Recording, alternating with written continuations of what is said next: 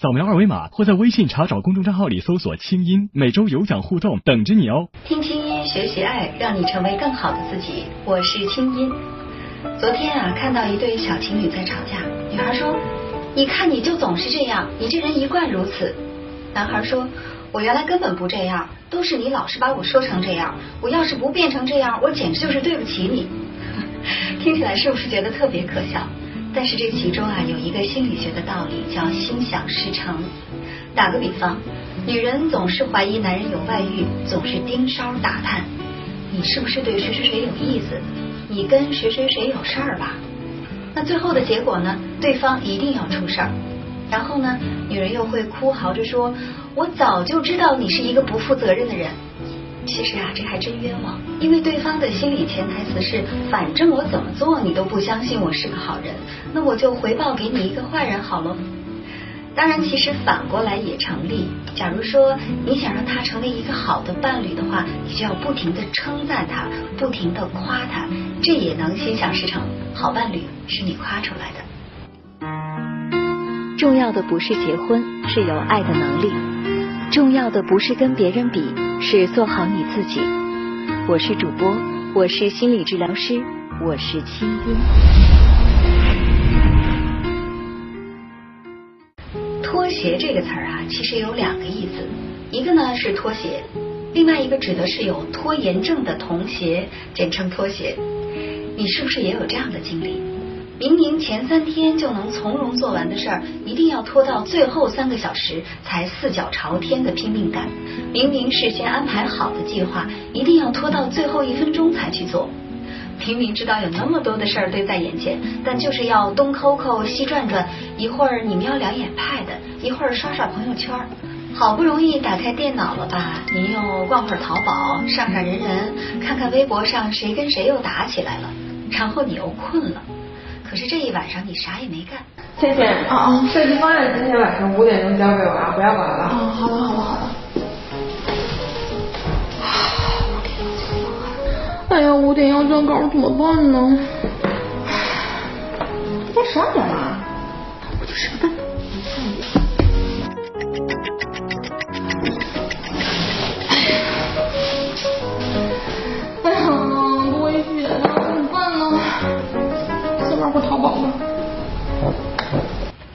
吃饭拖，睡觉妥，工作拖，连找对象这种终身大事儿，你也能习惯性的说上一句，就再等等。你终于在日复一日跟自己的对抗当中啊，将你的拖延症由早期拖成了中晚期，成为了来自拖拉星球的超级名模。当然，这个模是磨蹭的磨。大到十万火急的项目，小到洗衣服打电话，你是不是已经尝到了一拖再拖的苦果了呢？你是不是想改变，但是却连改变都在拖呢？欣姐，你今晚有什么打算呢？嗯，今天不是礼拜五吗？我准备去做个头发。哎，不错。嗯。我这会要去吃饭了，你一起去吗？嗯。行，好。我懒得吃，我也不饿，你去吃吧。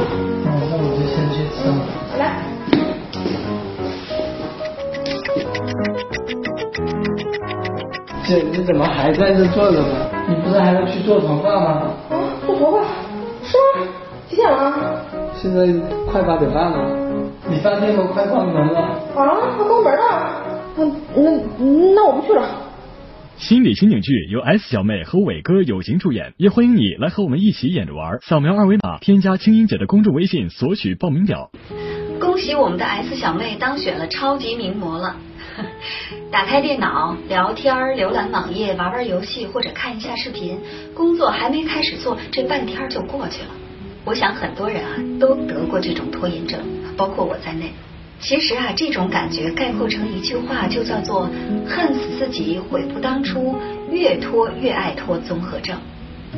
美国加利福尼亚大学资深心理咨询师简伯克任说呀，全世界拖延症患者的数量越来越多，互联网是罪魁祸首，网络越来越成为人类逃避工作的首要借口和避风港。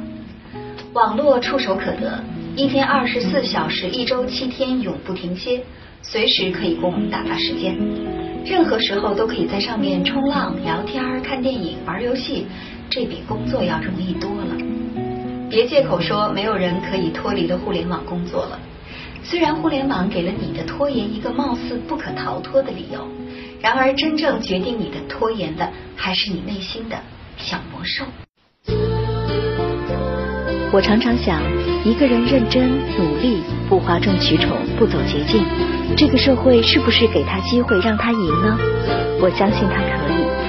坚持美好是一种特立独行。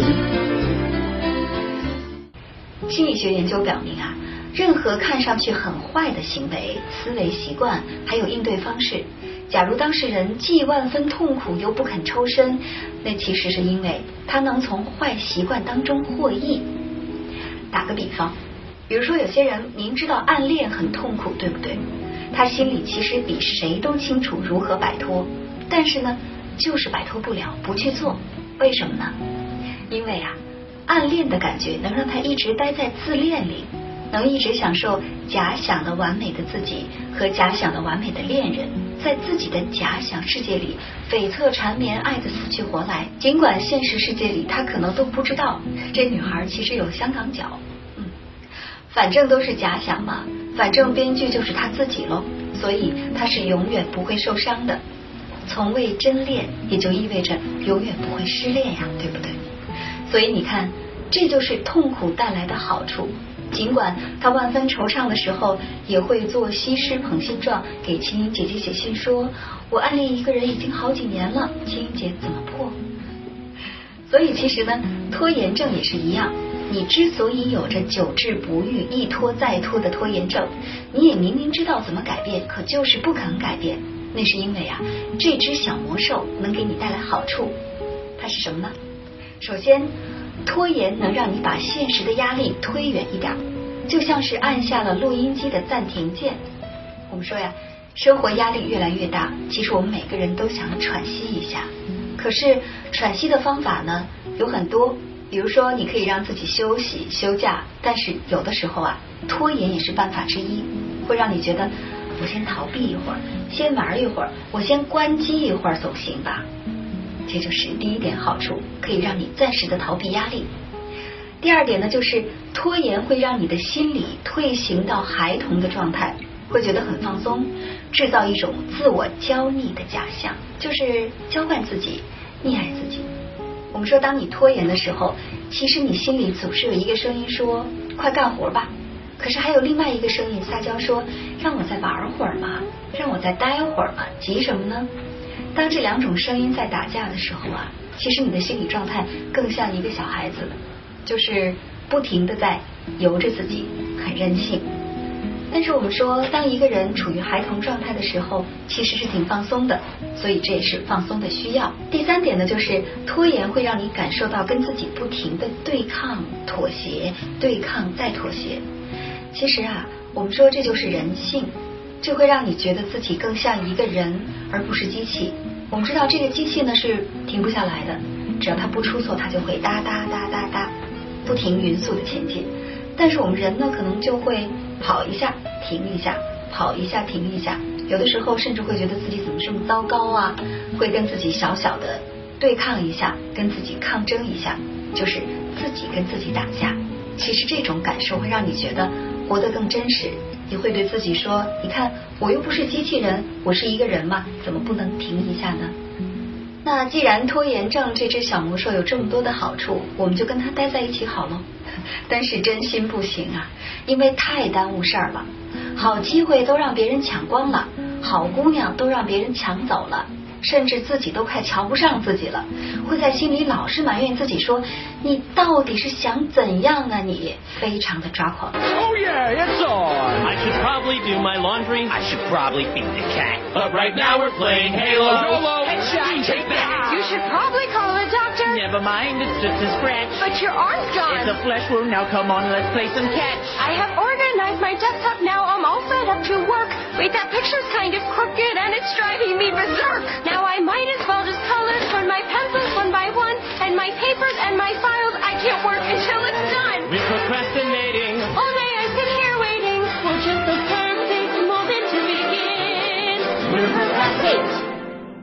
you're procrastinating right now. You're procrastinating. Why are you still here watching? I'm sure that you got things too long ago.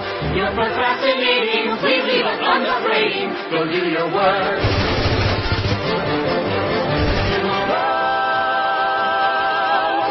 了解拖延症形成的原因，才能知己知彼，才能打败它。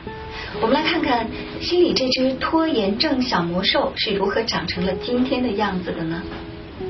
首先是长期的生活目标没能实现产生的自我挫败感。我们说有的时候啊，我们会给自己定很大的目标，比如说我要幸福，我要成为马云。可是呢，我们说这种目标由于太大，给自己加压太大，所以呢，实现起来其实比较难。于是每一天都生活在挫败感里，觉得自己样样不如人，觉得自己什么都做不好。可是呢，我们人其实是逃避自我谴责的，于是我们宁愿让自己相信是自己时间不够，而不是能力不够。拖延是最好的借口。第二点呢，就是过分追求完美导致的心理压力。我们知道有一类朋友啊，生活当中呢，就是我要做就做到一百，要么我就不做。可是呢，在这种状况下，由于太过于追求一百分，于是连那个一也开始不了。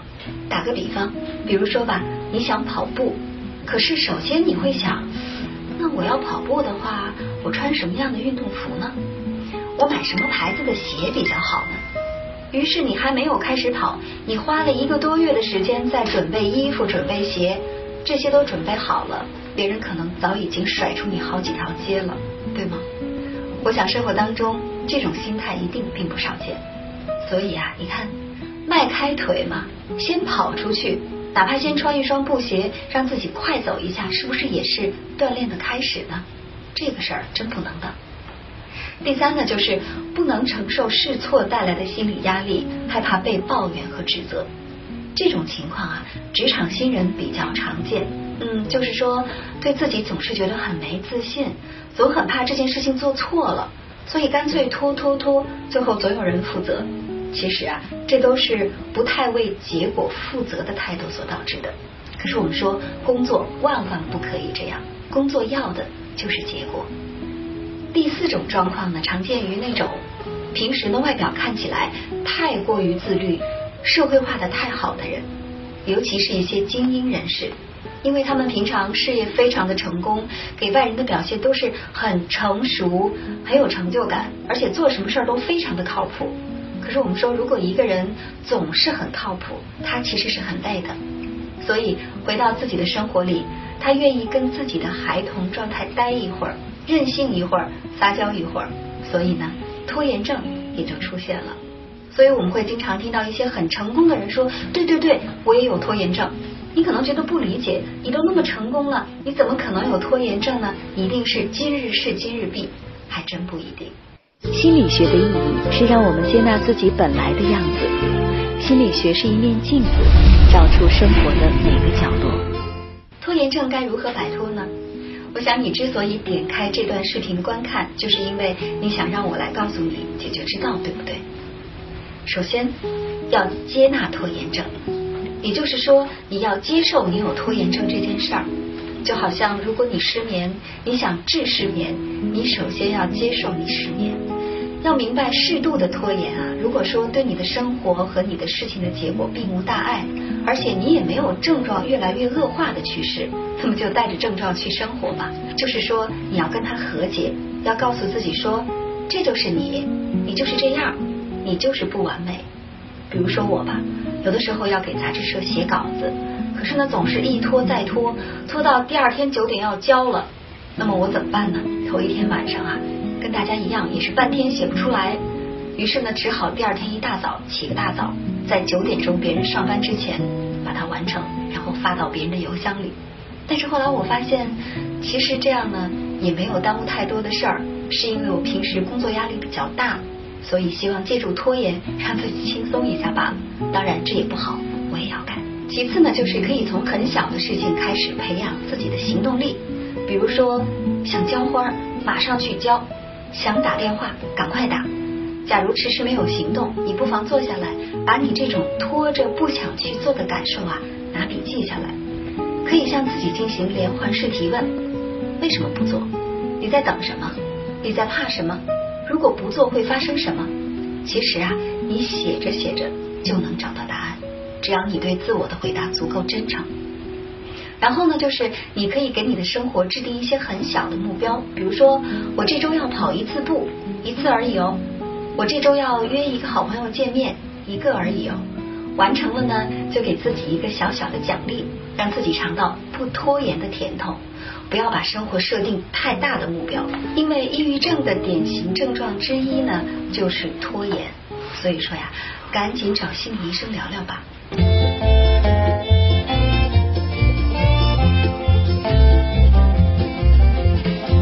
今天的好书推荐呢，要给你推荐的是法国的名著《小王子》这本书呢。非常的薄，但是这本书是在世界上销量仅次于圣经的一本著作，而且这本书的作者呢，由于在法国非常的知名，所以呢，他逝世之后，他的头像一度是印在法国的钞票上。小王子这本书啊，其实是一本成人童话，我们其中可以看到很多很多人性当中的弱点还有美好，尤其是小王子对待爱情的态度。最后，他终于分清了到底谁才是他的真爱。其中啊，有一句话我印象特别深。小王子说，在这个世界上最值得敬佩的人，就是那些不只为自己忙碌的人。那么，闲下来的时候去读一读吧，相信这本书能让你收获许许多多的生命的道理。拖延是我们生活的一部分，拖延其实就是人性，它是我们每个人都有的人性的弱点。